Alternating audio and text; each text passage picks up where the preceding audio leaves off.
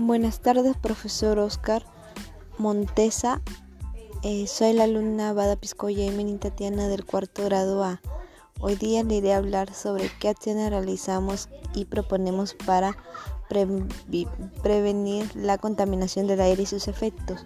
La contaminación del aire o atmosférica es una realidad que afecta cada vez más a los seres humanos. ¿Cómo debemos cuidar la calidad del aire en el hogar?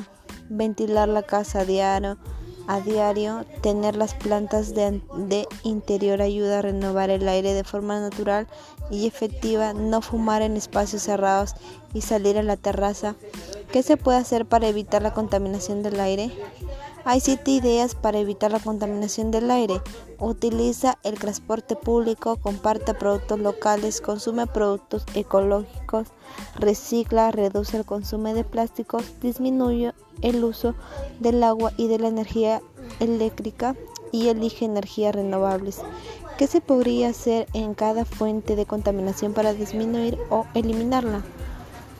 Por ejemplo, tenemos cinco medidas para hacer para disminuir la contaminación, ahorrar energía en la casa, apagar las luces, los ventiladores, los televisores y otros electrodomésticos. Cuida tu auto. si es que tienes auto, cuida tu auto, utiliza fuente de energía alternativa, recicla y cambia tus hábitos. ¿Cómo se contamina el aire?